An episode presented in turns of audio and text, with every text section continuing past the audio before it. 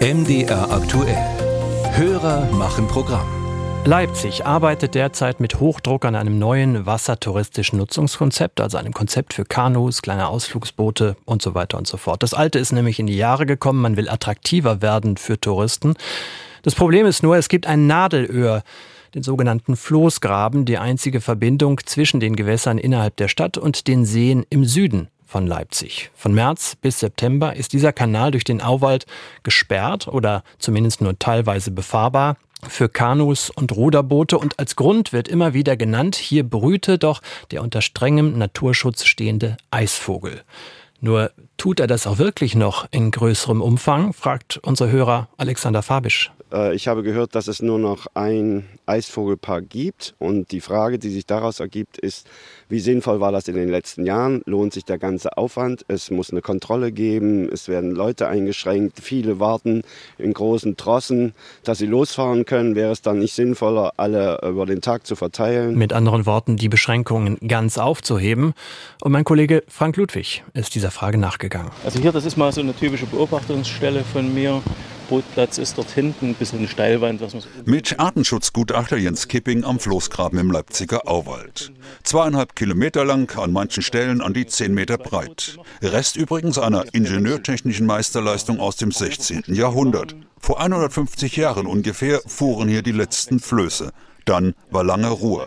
Anfang der 2000er Jahre wurde der verfallene Graben freigelegt und ausgebaggert als wassertouristische Verbindung hinüber zum Kosputner See.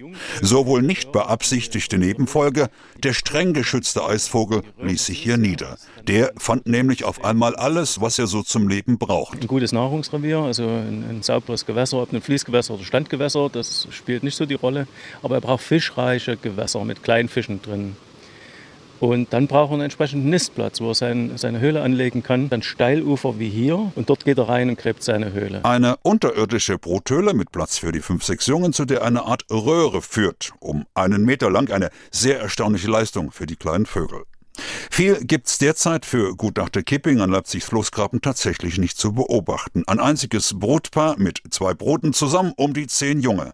Es waren mal viel, viel mehr. Und im Stadtgebiet hatten wir 2020 ungefähr 70 Reviere, also eine enorme Anzahl ähm, an Eisvögeln, die wir so bis dato noch nicht kannten. Doch dann schlug im Februar 2021 der Winter zu. Bis minus 20 Grad nächtelang. Nur wenige Eisvögel überlebten. Also die kommen dann an ihre Nahrungsfische mehr, nicht mehr ran, weil eben Eis auf dem Wasser ist.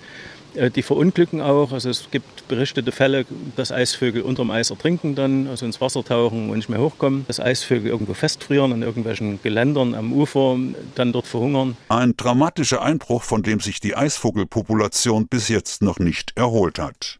Die von der Stadt Leipzig vor gut zehn Jahren schon erlassene sogenannte Allgemeinverfügung für den Eisvogelschutz mit den zeitlichen Beschränkungen und den vorgeschriebenen Inspektionen und Kontrollen, das alles stehe auf einem anderen Blatt, sagt Peter Wasem, Leiter des Amts für Umweltschutz in Leipzigs Stadtverwaltung.